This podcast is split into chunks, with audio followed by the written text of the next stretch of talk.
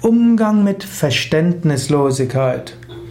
Manchmal wirst du mit Verständnislosigkeit konfrontiert. Du tust etwas und andere verstehen nicht warum.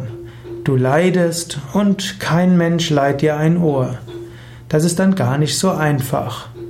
Eventuell ist es aber auch hilfreich, wenn du deinen Standpunkt nochmals verdeutlichst, wenn du auch ausdrückst, dass du dich unverstanden spür, fühlst. Das ist vielleicht gerade in der persönlichen Beziehung wichtig. Wenn du irgendwie das Gefühl hast, dein Partner zeigt dir gegenüber Verständnislosigkeit.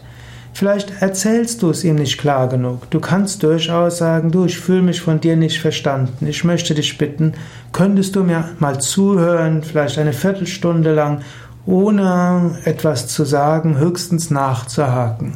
Und dann lege deinen Standpunkt dar. Vielleicht bekommst du dann Verständnis. Andererseits gilt aber auch zum Beispiel im beruflichen, im beruflichen Kontext, da musst du schauen, in welchem Kontext kannst du sagen, du fühlst dich unverstanden. In sozialen Berufen kann das hilfreich sein, von deiner, ja, von deinem Problem zu sprechen, dass du dich von anderen unverstanden fühlst.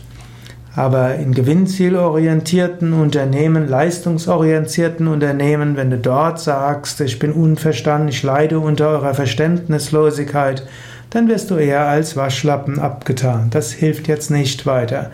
Manchmal muss man im beruflichen Kontext Dinge tun und manchmal wird man eben nicht verstanden. Und manchmal kann man zeigen, dass man viel bewirkt, auch wenn Menschen einen nicht verstehen. Und manchmal kann man lernen, im privaten Verständnis zu bekommen und im Beruf Leistung zu zeigen.